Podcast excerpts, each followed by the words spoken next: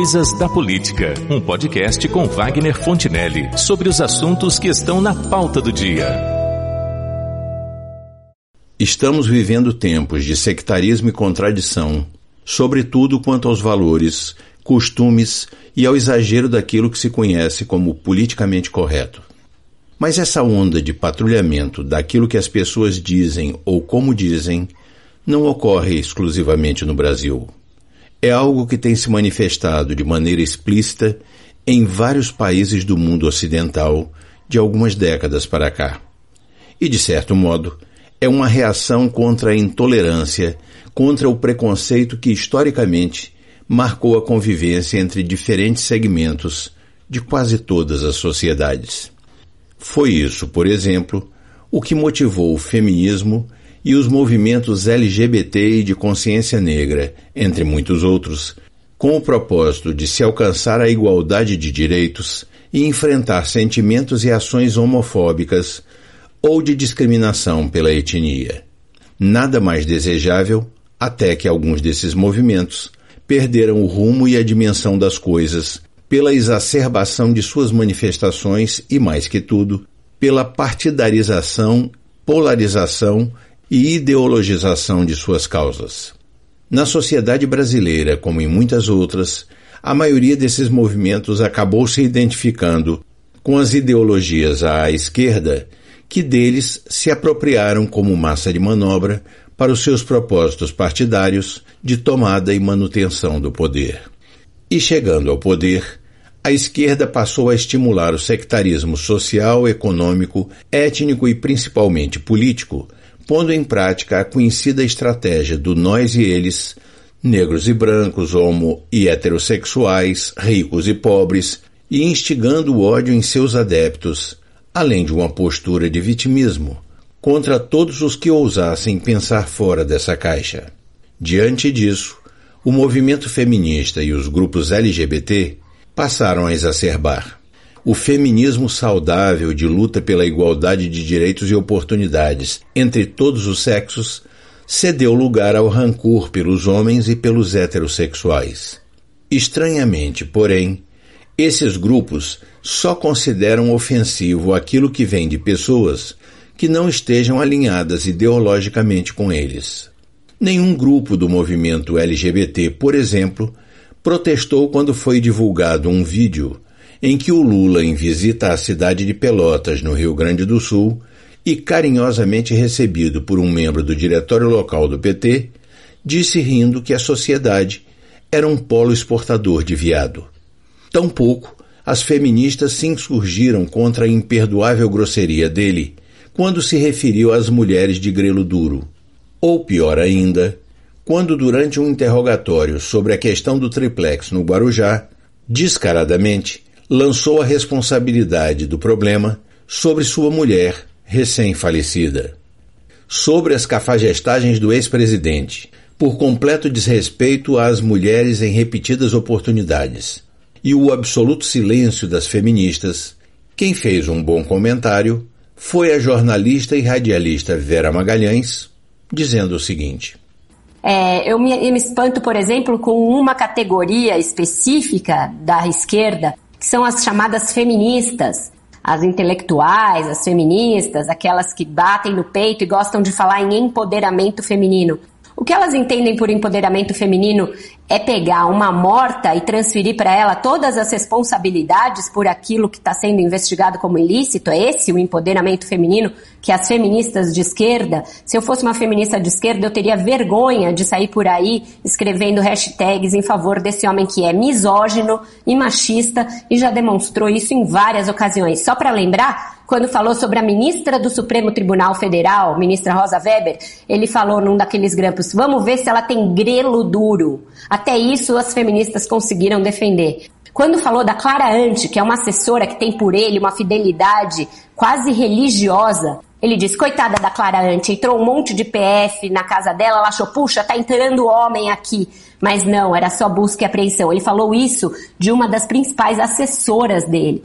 Ele fez um comício em cima do caixão da mulher, num velório, falando horas sobre si mesmo e não sobre ela. E ontem ele chegou ao ápice da misoginia e do machismo ao atribuir à mulher morta, que não pode se defender, responsabilidades por um negócio pra lá de nebuloso sobre o qual ele é réu. Então, se eu fosse uma feminista, eu partiria para o empoderamento e diria: chega, não vou mais defender esse homem que não tem respeito nenhum pelas mulheres em geral e pela própria mulher em particular. Tem toda a razão a Vera Magalhães. Cadê o empoderamento das feministas, sempre prontas a apontarem o dedo em direção aos que divergem de suas bandeiras mais questionáveis para acusá-los de machistas e fascistas? E aquelas que se sentiram feridas de morte quando o Bolsonaro, que sempre lida mal com as palavras, disse que a Maria do Rosário era feia e por isso não seria estuprada por ninguém. Onde elas estão? Pior ainda é agora, quando a atriz Regina Duarte foi gratuitamente agredida, ofendida e desqualificada por um canalha, aquele José de Abreu, que já deveria ter sido despejado da Rede Globo há tempos, desde quando, num restaurante, deu uma cusparada no rosto de uma mulher que defendia lá a sua posição de eleitora do Bolsonaro. E as feministas, fazendo de conta que não souberam de nada. Desta vez, porém, a agressão foi motivada pelo simples motivo de a atriz haver aceitado o convite para integrar a equipe do Bolsonaro como titular da Secretaria de Cultura no atual governo. Foi um ataque pessoal, vil, baixo, mencionando coisas e fatos que nada têm a ver com qualquer ato praticado por ela no exercício de suas novas funções. Inacreditável, no entanto, as reações mais indignadas contra os ataques do moleque global à sua ex-colega de trabalho não estão vindo de nenhum grupo de feministas, mas dos homens, entre os quais o deputado Kim Kataguiri, que assim analisou a situação e a conduta do marginal Zé de Abreu. O artista José de Abreu, né, conhecido aí pelos seus posicionamentos petistas bem xiitas, eh, decidiu ameaçar a atriz Regina Duarte por causa do relacionamento dela com o governo, né, da postura eh, de sondagem, aceitar a Secretaria de Cultura. Ele diz que, e abre aspas, né, eu sei o que fizemos na sua casa na Barra da Tijuca. Eu sou artista, assumo meus vícios e me libertei deles mas você, assumindo o cargo público, vai ter de prestar conta deles. Ou seja, jogando baixíssimo, partindo para um ataque pessoal, da vida pessoal da atriz, que, sinceramente, eu não quero saber e a maior parte da população brasileira, eu tenho certeza também, não quer saber e não está interessada no que você e outros artistas fizeram junto com a Regina Duarte ou do que a Regina Duarte faz dentro da casa dela, na porta fechada dela, não interessa, né? Não é porque ela é uma figura pública que, era, que ela precisa ter exposta a sua vida pessoal, que ela precisa prestar contas é, do que ela faz na vida pessoal, no, no íntimo dela. Isso não é do meu interesse, não é de interesse público. De interesse público é saber como ela vai exercer esse cargo, quais são as políticas públicas que ela vai levar em frente, qual vai ser o diálogo dela com o parlamento. Isso sim é de interesse público. Agora, ameaçinha é um negócio nojento, assim, partindo para ataque pessoal. Ah, eu vou expor você, o que a gente fazia na sua casa, não sei o que. E mais, né? Falando, olha, quantos gays já não pintaram suas unhas, quantos gays já não é, é, trabalharam seu cabelo, pintaram seu cabelo, né? Uma vergonha você tá, tá trabalhando para esse governo. Como se houvesse. Por to, todo mundo sabe das minhas críticas ao governo Bolsonaro, né? Não, não, não escondo isso de ninguém. É, mas uma coisa é você criticar o governo, outra coisa é falar que existe uma grande política de perseguição a gays, a mulheres, etc. Quando a gente sabe que, é, aliás, justamente o contrário, né? A morte de de gays é, caiu é, no governo Bolsonaro em relação ao governo Dilma e sobre isso a gente não viu é, absolutamente, não ouviu absolutamente um pio é, da esquerda ou de qualquer, de qualquer dos setores do, do, petismo. E o José de Abreu vem falar, ah, é uma vergonha você trabalhar nisso. Um negócio nojento, mesquinho, asqueroso, sabe? Uma coisa é você ter uma divergência política, ó, oh, não acho adequado você trabalhar no governo e tal, não acho que você deveria ter acertado um cargo, acho que isso foi um erro.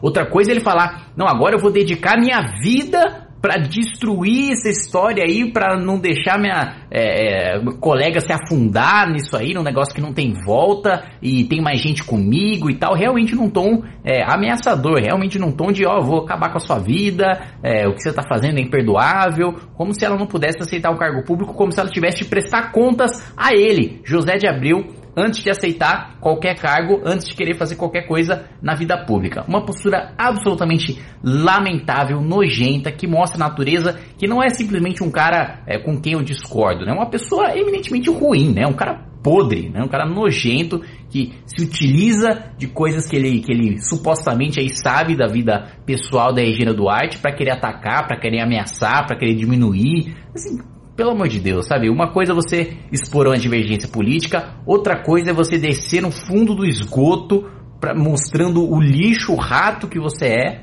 para tentar destruir a vida de outra pessoa simplesmente porque essa pessoa está se associando com alguém é, com quem você discorda politicamente. Isso é realmente lamentável. Fica aqui meu completo repúdio à atitude desse cara que deixou de ser militante e está agindo aí já como um terrorista psicológico para cima da Regina Duarte. Então, minha solidariedade à Regina Duarte, que tem um trabalho sério, que tem um trabalho respeitável. Desejo que ela faça um bom trabalho na Secretaria de Cultura e que aguente aí esses ataques cada vez mais sujos, cada vez mais baixos, que com certeza vão surgir contra ela. Minha solidariedade.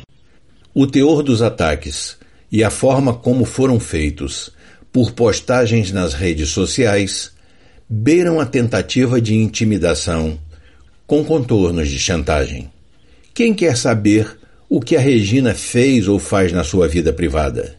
E o que isso tem a ver com o desempenho dela no cargo que atualmente ocupa? A memória que se tem dela é sempre a de uma atriz que fez papéis exuberantes e representou personagens inesquecíveis em sua longa carreira no circuito novelístico. Enquanto esse marginal, machista e misógino, nunca foi além de coadjuvante, sempre em papéis secundários de mau caráter, nas novelas em que trabalhou. Talvez o problema desse vagabundo, a par do frequente rancor que os esquerdistas costumam nutrir por tudo que não é igual a eles, seja um pouco de despeito mesmo, como assinalou o jornalista Augusto Nunes, num apropriado comentário sobre o assunto para a Jovem Pan.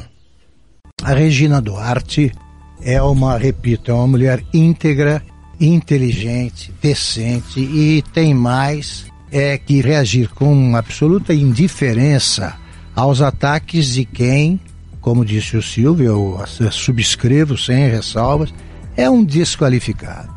O Zé de Abreu, já escrevi isso e repito agora, é o seguinte, ele é sempre o cafajeste da novela e é porque é cafajeste na vida real. Então o trabalho dos diretores é facilitado. Eles chegam para o Zé de Abreu antes de começar a filmar e dizem assim: Zé, seja você mesmo. E ele faz. O que faz na vida real garante a indicação para o próximo papel de cafajeste da novela. Sempre esse. Ele é um coadjuvante vocacional, incurável. Ele jamais foi protagonista. Então é claro que ele tem inveja da Regina Duarte, porque o protagonista é estrela, né? Se for homem, é o aço. E o Zé de Abreu é um que nunca conseguiu beijar a mocinha da história, está condenado a isso. Não beija, nem contra a cena. Se ele participou de alguma novela ao lado da Regina Duarte, ela estava no outro grupo. Ela não perdeu tempo com coadjuvantes, sobretudo coadjuvantes cafajestes. O que me incomoda é que é o silêncio pusilânime das feministas de Araque, feministas de boutique, que quando imagine se alguém dissesse isso aqui, escrevesse isso que o Silvio mencionou sobre a, a bancada das histéricas ali no aí você é misógino, machista, você diz isso porque é mulher e tal. Eu também fico incomodado com essa omissão pusilânime do bloco do, do, dos artistas que conhecem a Regina Duarte e não tenho o que falar dela. Ela é uma mulher decente. Agora não. Só vale se for mulher de esquerda. Você pode dizer o que quiser de mulheres que eles consideram de direita. Isso revela a alma do PT e dos seus satélites. E esse recado que ele retira para depois escapar de processo, esse Zé de Abreu, olha, eu, eu disse, disse, o seguinte num, num tweet que eu postei hoje, eu disse, olha, é, é, é dá pena o Zé de Abreu, porque veja bem, quer dizer, você, ele, ele mostra o ressentimento natural de quem teve de passar a vida inteira sendo um Zé de Abreu. Não é fácil. Entre as várias ofensas que o sociopata Zé de Abreu proferiu, por conta do surto que o acometeu em relação a esse fato, ele fez uma afirmativa que agride não só a Regina Duarte, mas a todas as mulheres indiscriminadamente, por desrespeitar a sua própria condição feminina e de ser humano. Disse o cafajeste: Fascista a gente trata no cuspe. Vagina não transforma mulher em ser humano. E nem isso foi o suficiente para despertar a indignação das feministas. Quem não deixou passar batido foi a ex-jogadora de vôlei e blogueira Ana Paula Henkel, que através de suas redes sociais ironizou a campanha feita por mulheres artistas de esquerda. Mexeu com uma, mexeu com todas. Ana Paula questionou o silêncio da classe em relação aos ataques do ator a Regina Duarte e demais mulheres que adotam uma ideologia diferente da dele. Inconformada, a ex-jogadora publicou uma foto de várias das artistas participantes da campanha e criticou. O silêncio de muitos sobre isso é ensurdecedor. Mas nem é tão difícil, diante de tantas e tais circunstâncias, compreender o silêncio dessas feministas radicais de passeata. É que elas não são motivadas pelo propósito de proteger ou de lutar pelos direitos das mulheres. São guiadas apenas pelo propósito de defender as bandeiras da ideologia política que professam. É o que temos para hoje.